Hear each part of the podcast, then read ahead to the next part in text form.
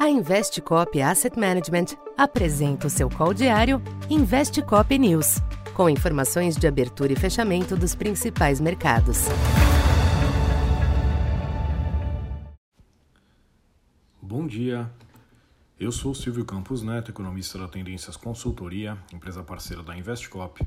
Hoje, dia 4 de janeiro, falando um pouco da expectativa para o comportamento dos mercados nesta quarta-feira, os mercados internacionais ensaiam uma melhora nesta abertura, diante dos índices PMI acima do esperado na zona do euro e relatos de que a China poderá ampliar o suporte financeiro ao combalido setor imobiliário. No entanto, os ganhos nas principais bolsas se mostram comedidos, em meio à perspectiva de piora das economias avançadas ao longo deste ano, como reflexo do aperto monetário em curso. Isso também é observado no mercado de petróleo, com o preço da commodity estendendo as fortes perdas de ontem. Nesta manhã, o barril Brent volta a operar na faixa de 80 dólares, no menor patamar em duas semanas.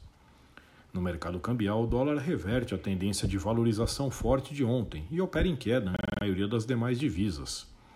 O dia tem como destaque o índice ISM da indústria nos Estados Unidos, que deve continuar fraco, e a ata da última reunião do Fed, com perspectiva de reiterar a defesa da continuidade do aumento dos juros no curto prazo.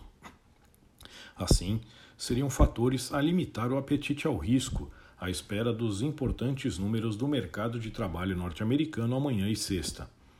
O minério de ferro, por sua vez, apresentou sinais mistos nos mercados asiáticos, sem demonstrar por hora maior influência da notícia sobre o estímulo adicional na China.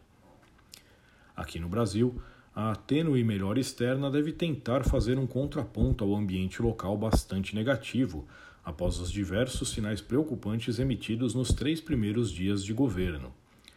Além da defesa de reverter reformas importantes, tem havido críticas à política monetária e ao teto de gastos, sugerindo a intenção de retomar uma linha mais desenvolvimentista na condução da economia.